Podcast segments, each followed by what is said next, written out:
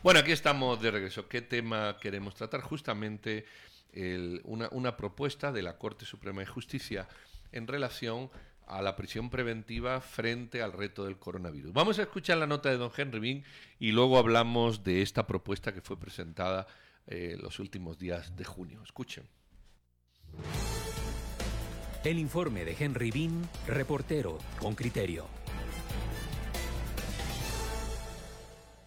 El viernes, el Congreso de la República recibió una iniciativa de ley promovida por el organismo judicial que busca sustituir la prisión por arresto domiciliar. El fundamento, humanidad por la pandemia del COVID-19. Los magistrados de la Corte Suprema de Justicia exponen que uno de los mayores inconvenientes en las cárceles es el hacinamiento, el cual deteriora la salud de las personas pues no hay estándares mínimos para su protección. De acuerdo con el informe, hay una sobrepoblación de entre 366 y 436%.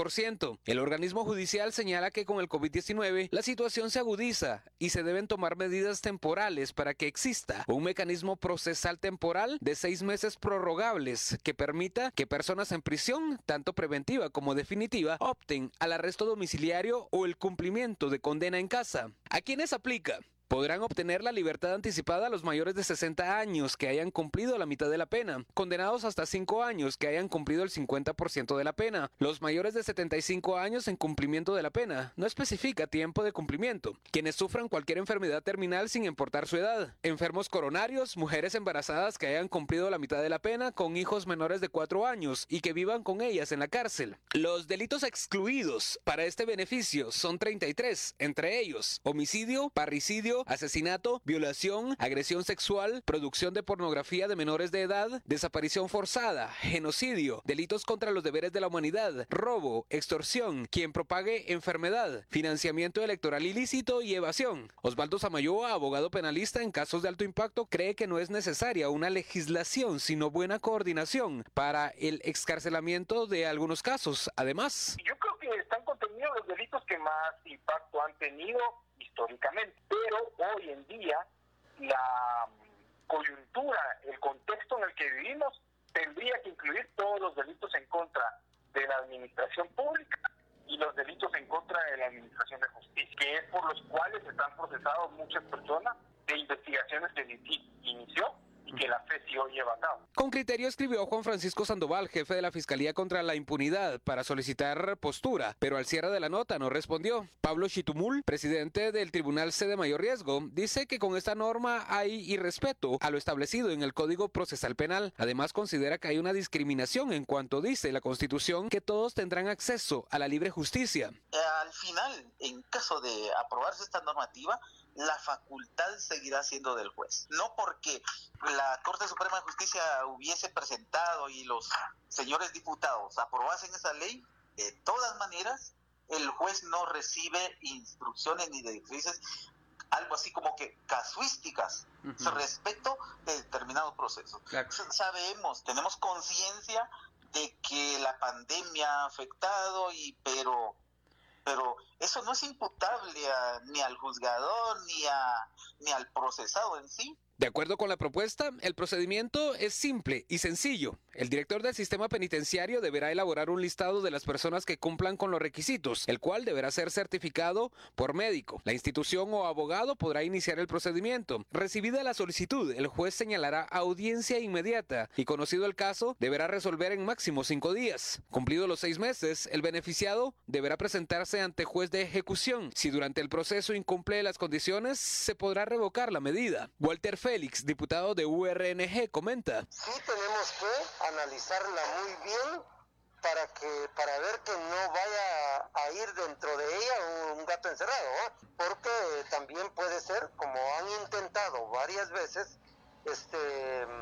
liberar a los reos con con diferentes pretextos, ¿verdad? Ahora tenemos lo del COVID, pero también han dicho lo de la edad. En el legislativo hay por lo menos cuatro iniciativas que buscan regular la prisión preventiva. Dos fueron presentadas por los exdiputados Luis Hernández Asmitia y Juan Ramón Lau. Otra por el congresista Leonel Lira de Encuentro por Guatemala. El Ministerio Público, bajo la administración de Consuelo Porras, también trabajó en una iniciativa. Todas las propuestas apuntaban a que la prisión fuera la excepción y no la regla. Henry Bean, Radio con Criterio.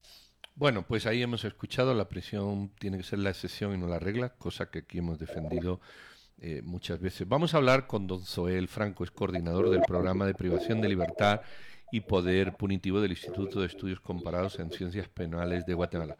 Zoel, buenos días, ¿cómo estamos? Buenos días, ¿cómo está? Mucho gusto. Igualmente. Gusto Zoel, ¿cómo reacciona usted de entrada a esta iniciativa de, del organismo judicial? Bueno, eh, bueno, mucho gusto, Juan Luis, gusto saludarles. Bienvenido. Eh, gracias. Bueno, la, la estaba revisando y creo que hay, una, hay un tema de... el planteamiento, de hecho, genera un poco de confusión. Eh, porque se habla del tema de la prisión preventiva, que es uno de los temas que más ha, bueno, que ha venido generado, generando eh, pues análisis desde hace eh, algunos, algún tiempo. Pero cuando se revisa toda la, la iniciativa, va encaminada más a, eh, a los beneficios que las personas que están cumpliendo condena pueden pueden recibir y no da una respuesta al tema de la prisión preventiva. justamente eso él otro tema que me parece un poco complicado que es el tema de la prisión provisional y eso pues ya se ha dicho que no existe dentro del, dentro del ordenamiento jurídico de Guatemala.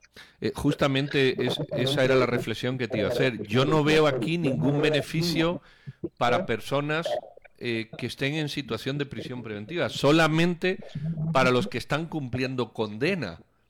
Eh, Exactamente. Pero, pero, pero está muy mal redactado y para haber sido remitido por la Corte Suprema, porque la sección segunda dice personas que se encuentran sujetas a procedimiento prisión preventiva y luego todo es los que están condenados. Esto, esto es un ardid eh, para, para que luego sea modificado en el Congreso y no nos enteremos, porque si en teoría esto se va a discutir, no tiene sentido de la discusión. Totalmente de acuerdo. Y eso, eso es lo que me ha generado, eh, lo, que me, lo que genera confusión de, la parte de la, de la propuesta de la, de la iniciativa. El procedimiento está específicamente para personas que están cumpliendo eh, condena y ahí hay algunas eh, observaciones, ¿verdad? Por ejemplo, están dejando fuera los, los informes de los equipos multidisciplinarios, ¿verdad? Que es, bueno, básicamente es para que una persona pueda acceder a un beneficio penitenciario, eh, pues se deben cumplir ciertos requisitos sobre el tema de trabajo, el tema de educación, eh, y no únicamente está el tema de la, de la salud, ¿verdad? Entonces sí, la, la, la, propuesta de, desde de entrada les digo, la propuesta de eh, esta iniciativa, pues sí genera ese tipo de, de confusiones y no da una respuesta, por ejemplo, a cómo se va a, a cambiar o a modificar la medida de coerción de prisión eh, preventiva. Entonces, que es uno de los, de los temas a discusión, que es lo que se va a hacer con el tema de la prisión preventiva, porque es uno de los eh, índices, bueno, porcentajes más altos de Latinoamérica de uso en, Guatemala. Podemos ponernos a hablar de, de El Salvador, que tiene un, un porcentaje, digamos, eh, más reducido del uso de la prisión preventiva, a pesar de la cantidad también altísima que tiene de población privada de, libertad. Soel, prácticamente entre 50 y 60% en, en prisión preventiva. Pero lo que quisiera preguntar es, eh, ¿hacia quién se debe dirigir más esta legislación? O sea, ¿qué tipo de delitos? Ya escuchamos las exclusiones. ¿Cuántas personas pueden ser beneficiadas tomando en cuenta lo que la Corte Suprema de Justicia propone y las modificaciones para mejorarla que se puedan producir dentro del Congreso? ¿Cuántas podrían quedar liberadas bajo esos parámetros? Bueno, un dato exacto de cuántas personas eh, puedan quedar liberadas es, complicado por la falta de datos eh, certeros que, existen. Pero eh, yo calculo que en este proceso, y estaba hablando también la otra vez, si vamos a, enfocarnos con esa visión, o va a tener ese enfoque de pues promoverla o agilizar los procesos para la aplicación de personas que están cumpliendo condena, van a, pues no, no le veo mayor eh, mayor sustancia, mayor desfogue sustancial. Será unas 1.300 personas. Y es ahí donde, donde se entra, o es necesario tener una, la discusión tendría que ser partido, o el partido de, es necesario meter al Congreso una iniciativa de ley o definir una política judicial para agilizar tanto los procesos para modificación de la medida de coerción de prisión preventiva como para agilizar los procesos de, de acceso a beneficios penitenciarios. Los delitos que están o que son más cometidos según el, sistema penitenciario, que este dato me lo acaban de, proporcionar, el, pues en primer lugar está el asesinato, robo agravado, extorsión, homicidio, en ese, en ese orden está. Ahora, Soel. ilegal de armas de fuego, asociaciones ilícitas. Entonces, ¿qué tanto va a beneficiar eh, esta iniciativa de ley para el objetivo es desasinar los centros de privación de libertad? Eh, no, no veo la propuesta técnica dentro de la misma dentro de la misma iniciativa. Ahora, Soel, sí tenemos claro, sí tenemos claro que hace falta, eh, digamos, una mayor sensibilidad de parte del sistema frente a las personas que se encuentran enfermas adentro de los centros de detención. Totalmente. Hemos visto, por ejemplo, bueno, diferentes casos de personas que se encuentran enfermas y que tendrían que tener asistencia médica rápida. por cierto, hay algo que a mí me cuesta entender. ¿Por qué los centros de detención no tienen sus propias clínicas médicas debidamente instaladas para poderle brindar asistencia y, certificar que alguien debe salir cuando así sea eh, necesario? Bueno, aquí hay dos aspectos que creo que eh, Juan Luis ha tomado y mucho gusto de saludarla a Claudia. Gracias, Lick. Y que me, alegra saber que está bien. bueno, la, aquí hay dos temas que, que que hay que analizar bien. Uno es el aspecto sobre el estatus de las personas privadas de libertad. ¿Está cumpliendo condena o está en prisión preventiva? Y el otro, lo que acaba de mencionar Juan Luis, que es eh, sobre el sistema de, de, salud, la atención de salud en los centros de, de, privación de libertad. Que esto, pues ya se ha venido dando. Hay nueve médicos, según los últimos datos proporcionados también por la Oficina Nacional de Prevención de Tortura y el PDA y la Procuraduría de Derechos Humanos, que hay nueve personas, nueve médicos para... 22 eh, centros carcelarios. 26 mil personas. Habían 16 médicos y con el tema de la pandemia pues eh, empezaron a, renunciar, según la información proporcionada por ellos. Entonces, no hay un sistema de, atención de salud primaria, digamos, de atención primaria de salud para la población privada de, libertad. Y bien, el problema es ese, ya se había eh, hablado, se había, se había tratado de tener comunicación con, con el sistema penitenciario para plantearle, si hay un brote de, de, de virus, del coronavirus o del COVID en, en, los centros de privación de libertad, no es únicamente el, el tema que afecta al, al, centro de privación de libertad, y eso bien lo, lo dijo la otra vez eh, una compañera de, del CIEN, porque al haber un brote dentro del sistema penitenciario va a ser un colapso mucho más grave de, del sistema de salud porque no tienen a dónde llevarlos, a dónde los están llevando. No es, hay 13 fallecidos registrados eh, dentro de los centros de privación de libertad por el, por el COVID y pues y hay 103 personas que están eh, contagiadas. ¿Qué es lo que va a, cómo va a responder el sistema en general si se da ese brote a nivel eh, masivo? Y es eso, la ausencia de la atención de salud en los centros de privación de libertad y que eso se ha discutido muchas veces, pero no se le ha podido dar una respuesta adecuada. Eh, Soel, ¿tú crees que hace falta esta ley? En el reportaje alguien nos decía, otro abogado, que no es necesaria la ley. Yo creo que hay mecanismos suficientes en el marco actual para que un juez determine que una persona por circunstancia B o C puede salir de prisión en función de la pandemia. ¿Hace falta legislar más y tan mal como estamos viendo porque no sabemos cuál es el fin último? ¿O hay legislación suficiente para cumplir el fin sin ningún problema?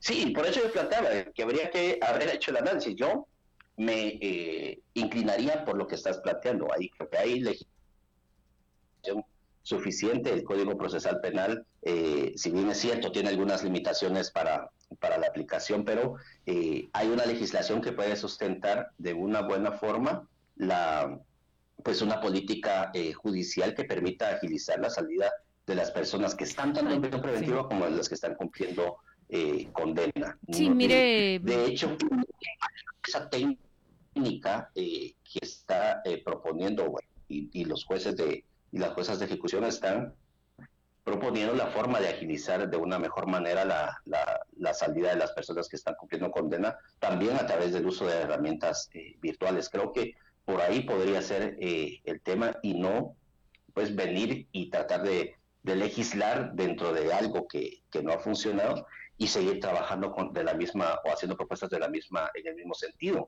¿verdad? Porque sí, eh, repito, y ahí voy, a, recalcar eso, tampoco le da una, respuesta al, al sistema, es puramente una, una decisión le lanza o deja sobre, el, sobre la cancha, digamos, para hablarlo de esa forma, del, del organismo judicial las decisiones, pero tampoco está pidiendo que el sistema penitenciario se, se mejoren las condiciones no, no, y, atención de salud. Y sabe que el licenciado, uno no puede desarrollar esta entrevista obviando que esta mañana pues amanecemos con la noticia de que el exministro de Salud eh, se encontraba dentro de una cárcel. Por ser médico empieza a asistir a personas que padecen de COVID-19 en Mariscal Zavala. Y finalmente no es el primero y lamento temer que tampoco será el último, que sale tarde completamente de la cárcel para recibir una asistencia de vida. Mm, yo no sé a quién le va a competir esto, enredarse en leyes, en tecnicismos, que finalmente esta propuesta de la Corte Suprema de Justicia beneficia a los que tienen una condena firme. ¿Y qué pasa con personas como él? No tiene ni un año de haber ingresado a la prisión y lo que tenemos entendido es que lo sacan tarde, al igual que el prisionero que murió hace dos semanas, cuya esposa dice que suplicó por horas y por días que lo atendieran. Exacto, y es ahí donde esta iniciativa no está eh, contemplando a esa población. Por eso planteaba al, eh, inicio de que hay que, hay que ver, eh, cuando se habla del sistema penitenciario, cuando se habla del tema de personas privadas de libertad o poder punitivo en general, hay que hablar de dos temas. Uno, el estatus de las personas, porque lamentablemente hacia eso nos estamos teniendo que limitar, y el otro, el tema de la respuesta eh, de salud que le está dando el sistema, al, el sistema penitenciario a las personas que están privadas de libertad. La iniciativa en ningún momento contempla la agilización de la modificación pues, que hay que, que se puede llevar a cabo de acuerdo a requisitos. Y lo otro también es que hay que tener claro, no cualquier persona que accede a un beneficio penitenciario porque ya se cumplió su tiempo, porque llena supuestamente determinados requisitos va a salir, porque ahí hay que revisar bien cuáles eh, son los requisitos que cumple la persona para poder eh, salir. No es automáticamente que el hecho de que ya pueda, que por el tiempo que haya cumplido, ya pueda eh, acceder al beneficio. Lo otro, que sí es un tema a discutir y que creo que es relevante en este momento, que es por el tema de la, de la salud, ¿verdad? De las personas que puedan pues comprobar de que su situación de salud pues pone, pone en riesgo su vida dentro de, estando dentro de un sistema penitenciario. Y justamente eh, eso es lo que se ha venido tratando de hacer. ¿Cómo es que se puede agilizar o qué mecanismos hay que implementar? Creo que hay legislación eh, que respalde, es legislación suficiente que respalde la agilización de las eh, salidas, de la salida de las personas o la modificación de la prisión preventiva por otro tipo de, medidas distintas a la privación de, libertad. En el caso Soy el Franco. Muchas gracias por acompañarnos esta mañana en Radio con Criterio. Mucha suerte para usted y vamos a ir rápidamente a una pausa comercial. Ya volvemos. Bueno, hay, muchos comentarios. Voy a leer el último de Patricia Girón, aquí en Facebook. Dice, víctima de COVID, víctima del pésimo sistema de salud que tenemos por tanta mm. corrupción en el que él participó, tristemente, por su familia. Está refiriéndose al señor Al doctor Villavicencio. Sí, porque ella le contesta un mensaje a Mario Azurdia, que, me, que, lo dirige a mí, dice, Claudia, al doctor Villavicencio se le realizó la prueba del coronavirus. El Ministerio de Salud Pública se tardó un mes para confirmarla. No es que se le negó asistencia, en realidad son diferentes fases en las que se ve una dificultad para que él salga a recibir la asistencia. Recuerde usted que también se le se nota un momento en que en el, el, sistema penitenciario tiene ya la orden para sacarlo, pero no se ejecuta. Llega un, dictamen de un laboratorio que la jueza rechaza. Y dice tiene que ser de salud pública. Miren, eso dice Leonel. Según la información que salió de la oficina de la juez, él se negó a realizarse una prueba oficial la juez cumplió con su trabajo, dice Leonel. Luisa Samayoa nos dice, hay que hablar sobre lo injusto que es que haya cárceles especiales para corruptos y delincuentes de cuello blanco. Si van a liberar presos, las condiciones de las cárceles regulares son peores. Mm, hay que comenzar por allí, pero sabemos que esta ley la están haciendo justo a la medida de los eh, reclusos del Mariscal Zavala y Matamoros. No hay un trato igualitario. Luisa lleva razón en una cosa la verdad es que todas las cárceles del país tendrían que tener los mismos estándares y las mismas condiciones, que todas deberían ser de un trato digno de la persona que está recluida. y que no debería haber, digamos, un privilegio específico para A o para B, condiciones de seguridad distintas, sí, en muchas ocasiones es necesario. Por ejemplo, usted no puede recluir en, el preventivo general de la zona 18 a un expresidente o a una persona que es reconocible y que jugó un papel eh, relevante, digamos, a, a, nivel nacional, porque lo somete a unos riesgos que no es correcto, no es eh, decoroso, no es digno y no es humano eh, someterlo. De, de todas maneras, yo quiero insistir en este punto que hemos hablado, pero, pero creo que es el importante. Yo no entiendo cómo la Corte Suprema de Justicia envía un proyecto de ley que se llama Proyecto de Ley de Sustitución de Prisión Preventiva y Pena de Prisión por Prisión Domiciliar Preventiva. ¿Sí? Así se llama. Así se Pero llama. se enfoca más en las personas de una condena. No, no es que se enfoque más, es que no habla de la prisión preventiva. No. Hay, hay una sección 2, por, por, eso te digo que llama la atención y lo manda a la Corte Suprema. No sé quién de ahí se lee las cosas, o, o estamos entendiendo todos muy mal. Hay una sección 2 que dice, personas que se encuentran sujetas a proceso penal con prisión preventiva que pueden ser beneficiadas. Y dice, artículo 3, podrán obtener su libertad anticipada los que están cumpliendo condena, eso ya no son de prisión preventiva. No, ya no. Ok. El B, los privados de libertad que estén cumpliendo condena, tampoco es prisión de preventiva. Personas condenadas a penas privativas. Sí, no. La, es decir, los la, excluyó. Pero Los- es que por eso te digo, ¿cómo la corte, quién pagamos una corte suprema? Esta es la mediocridad, salvo que yo esté entendiendo muy mal y entonces el mediocre soy yo. Pero también Soel, el abogado con el que hablamos, entendió lo mismo. Ya somos dos mediocres, por lo menos. Yo no entiendo cómo una Corte Suprema que pagamos a precio de oro, que se enfrenta con la Corte de Constitucionalidad, que, que maneja la- el, el organismo judicial, que es la máxima cúspide, ¿Es tan chambona para generarte una iniciativa de ley? Sí. bueno, es que perdón, no lo entiendo. Nos sale demasiado caro. Claro, nos sale caro elaborar una basura de borrador que no llega a cumplir el fin, pero eso entra al Congreso y yo no sé ahí qué van a discutir. Un o Frankenstein. qué van a cambiar. Va a salir Claro. un Frankenstein. Claro, y al final lo- lo- no entiendo, perdón, pero no entiendo Miren, porque mm, Si escuchemos. entendés, lo que tenés es en realidad lo que están haciendo es enviando la ocasión para que los diputados diseñen Aprueben la lo que ley, quieran, claro. diseñen la ley que mejor les conviene. Decía ayer el padre Félix Serrano en, en prensa libre para garantizar impunidad. Solo, solo le quiero contestar a Luisa Samayoa, Ah. Claudia. Ah, O tú también le querías contestar a ella. Es que yo creo que ella malinterpretó las palabras que ustedes pronunciaron hace un ratito. Nadie dijo que, que, que a Villavicencio. A ver, Luisa nos está diciendo. ¿Qué dice A Luisa? Villavicencia lo sacaron tarde porque él no quería ir a lo público. No sean injustos con eso. Pero sí, justamente se dijo que eh, a Villavicencio no se le dio el permiso de salida de la prisión porque se negó durante un tiempo a hacerse el examen del Ministerio de Salud Pública. Y lo que Claudia leyó fue el comentario de otro oyente que decía que el Ministerio de Salud Pública se tardó mucho tiempo en entregar el resultado sobre el examen que se le hizo a él. Mire, en todo caso, quien está, mm, quien está a cargo de la persona, ellos están bajo la tutela del Estado y entonces resulta muy desafortunado, piensen ustedes en un familiar suyo, que finalmente lo llegan a traer en un, en un pick-up, denunciaron los familiares, ¿verdad? Que la persona necesitaba eh, un respirador, que necesitaba oxígeno y que finalmente sale de la cárcel en un pick-up, no en una ambula- ambulancia. Oyentes con criterio, qué difícil es, pero coloquémonos en el lugar de los familiares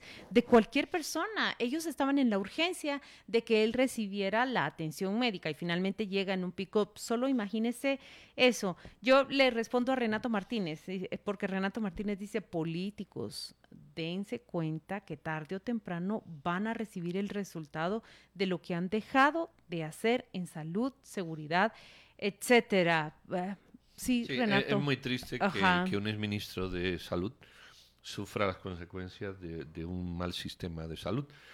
Pero bueno, esa es la espiral y el karma que lamentablemente se revela. Yo creo que aquí lo que no vale es emplear el discurso de porque está en prisión, porque no, está en prisión. Ese no es el punto.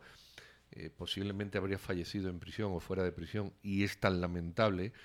Lo que no se vale es aprovechar el momento para discutir una ley contra la prisión preventiva, con- contra la que estamos todos en desacuerdo, eh, cuando, cuando la Corte manda un proyecto que ni contempla eso. Es decir, si seguimos haciendo las cosas mal, a- ayer decía, yo veo unos videos de campo que les animo a verlos, son muy, son muy, es de un, de un señor gordito español murciano, se llama el Pencho, y es un señor que va poniendo trampas, es una industria, va poniendo trampas de conejos. Son sus videos del YouTube, Sí, ¿verdad? son, van poniendo, pero son muy relajantes, pero fíjate la Va filosofía. poniendo trampas para agarrar conejos silvestres. Conejos silvestres y jabalíes en fincas donde estos animales hacen daño. Por Claro, ejemplo, ya- fincas ya de, se fru- convierten en una de, fru- plaga. de frutra- de frutales. Entonces él las pone, los lleva a un lugar que él cuida, él lo, lo pone en los videos. Los tiene como una semana, los alimenta y tal, y luego estos animales so- se sueltan en otras fincas donde Ah, deben no de se los estar. comen. No, no, no. Ah. Estos luego se sueltan en lugares donde hay Y se casa. educan. eh, No. No, no, no. Él los tiene allí, Uy, solamente los no almacena comeríamos. y los manda, por ejemplo, a cotos de casa, a fincas, en fin, a otras donde no haga daño. Ese es un proceso de yo tengo una finca de casa, por ejemplo, y no tengo jabalíes, sobran en otro lado, me los traen, yo genero la dinámica y salen de ahí. Y él es un negocio de compra y venta de animales. eh, pre- o sea, es muy simpático y es muy Sí, útil. entendí, pero los separa del lugar donde hacen daño y los transfiere a un lugar donde no van a poder exacto. provocar lo mismo. Tiene unos controles. Pero bueno, el, el punto de vista es la filosofía del tipo que siempre está de buen humor. Y el tipo dice, y, y tiene una frase, que, fíjate que... Mira mi- lo que le llama la atención, que siempre está de buen humor. Sí, no, mi papá tenía esta frase. Mi papá tenía esta frase y por eso me recuerda el pencho. Dice, las cuesta lo mismo hacer las cosas bien que mal. El esfuerzo es exactamente el mismo. Y él insiste mucho en eso. Ves cómo saca los conejos de una manera eh, amorosa, ves cómo los guarda, ves los palomos también casa, ves cómo mata a la rata, aunque él no deja ver cómo mata a la rata, ves cómo pone las tra- Es decir, ves un amor y dedicación y él siempre dice, vale lo mismo hacer las cosas bien que mal. Lo único Y que este el es el costo es punto. más alto. De cuando se hacen mal, el costo es más alto. Claro, el posterior, pero él dice, lo mismo da hacer así bien que, que dejarlo tirado mal, lo- el, el esfuerzo es el mismo. Y esto es igual, que hace una corte proponiendo una norma que yo que no soy abogado la leo y me choca. Un abogado como eso, él la lee y le choca. Es decir, está mal. Cualquiera que lo hubiese leído le hubiera dicho, mire mucha, eh, perdón, pero esto. Y la manda. E- esa chambonería, esa, esa, esa falta de, no de excelencia ya, sino de siquiera hacer las cosas bien, es lo que nos lleva a la ruina. Una Corte Suprema. No es que la haya propuesto un estudiante de Derecho de primer año, que todavía hubiese sido medio perdonable. Esto es una Corte Suprema y la, y la presidenta lo, es, lo firma y lo manda. Y, y es chambón el tema. ¿Ve? Así estamos. Vamos a la pausa comercial, vamos a volver dentro de muy poco, oyentes con criterio. Aquí estamos conversando con usted y tenemos... Vamos a hablar si, si las mascarillas realmente son suficientes las que hay en el mercado nacional para que todos las portemos sin excepción.